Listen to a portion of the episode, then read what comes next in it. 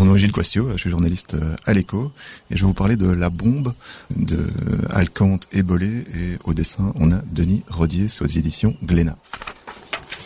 C'est l'histoire euh, de la bombe nucléaire, comment est-ce que les, pays sont arrivés à créer la bombe nucléaire, euh, avec euh, tout d'abord bah, les scientifiques qui ont découvert le principe de, la fission nucléaire, et puis la course finalement à cette, bombe qui s'est, qui s'est faite entre les États-Unis, l'Allemagne et la Russie pendant la Deuxième Guerre mondiale. C'est mon coup de cœur parce que c'est vraiment passionnant. On apprend énormément de choses euh, bah, sur euh, l'histoire, évidemment. Comment est-ce qu'on en est arrivé à créer ces bombes absolument euh, euh dévastatrices, hein, puisqu'on arrive forcément à la fin de l'histoire avec Hiroshima et Nagasaki.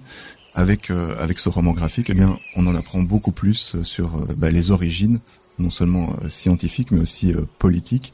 Et c'est ça que je trouvais aussi euh, passionnant, c'est qu'il y a un lien avec avec la Belgique, en particulier avec le Congo, puisque à l'époque, ce qui s'est passé, c'est qu'il y a eu une course à l'uranium, hein, l'uranium qui est extrait notamment au Congo avec des grosses réserves d'uranium qui étaient utilisées au départ pour tout ce qui concerne les radiographies.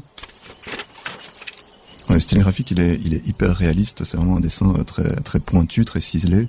Euh, c'est très euh, dense. C'est parfois un petit peu inquiétant. On est forcément dans une période extrêmement tendue, mais tous les personnages sont vraiment très bien campés. Enfin, c'est extrêmement abouti comme, comme travail, un travail de documentation très précis qui a été fait. Alors, historique, fascinant et touchant aussi. Le but de ce programme est au minimum de développer une nouvelle source d'énergie qui pourrait augmenter le rayon d'action de nos sous-marins et avions et si possible de construire une bombe basée sur la fission nucléaire. Le pays qui développera cette arme en premier disposera d'un avantage décisif. Par conséquent, nous devons entreprendre nos travaux immédiatement.